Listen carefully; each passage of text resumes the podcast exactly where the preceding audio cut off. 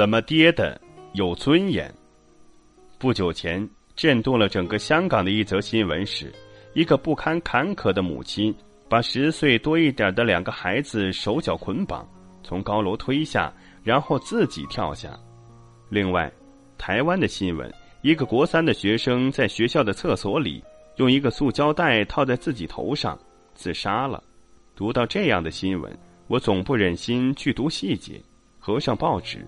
走出门，灰蒙蒙的天下着细雨，已经连下了三天雨。早上醒来的时候，望向窗外，浓浓的雾紧紧锁住了整个城市。这个十五岁的孩子在人生最后的三天，所看见的是一个灰蒙蒙、湿淋淋、寒气袭人的世界。这暗淡的三天之中，有没有人拥抱过他？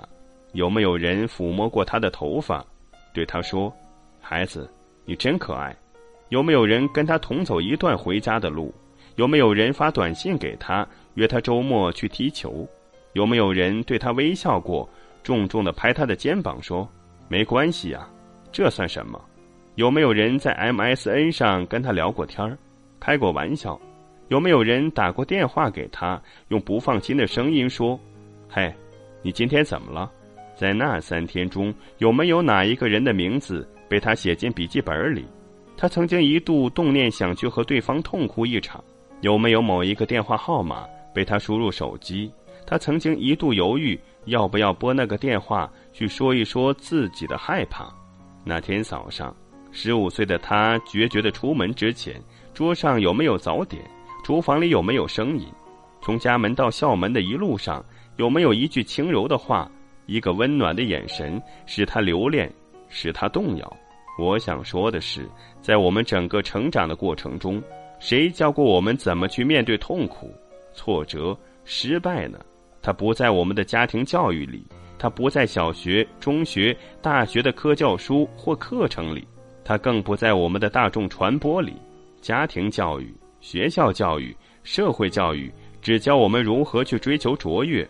从砍樱桃树的华盛顿，悬梁刺股的孙敬。苏秦到平地起高楼的比尔盖茨，都是成功的典范。即使是谈到失败，目的只是要你绝地反攻，再度追求出人头地。譬如越王勾践的卧薪尝胆、洗血耻辱；譬如那个战败的国王看见蜘蛛如何结网，不屈不挠。我们拼命的学习如何成功冲刺一百米，但是没有人教过我们：你跌倒时怎么跌得有尊严。你的膝盖破得血肉模糊的时候，怎么清洗伤口？怎么包扎？你痛得无法忍受时，用什么样的表情去面对别人？你一头栽下时，怎么治疗内心淌起的伤口？怎么获得心灵深层的平静？心像玻璃一样碎了一地的时候，你怎么收拾？谁教过我们，在跌倒时怎样的勇敢才真正有用？怎样的智慧才能度过？跌倒怎样可以变成远行的力量？失败为什么往往是人生的修行？何以跌倒过的人更深刻、更真诚？我们没有学过。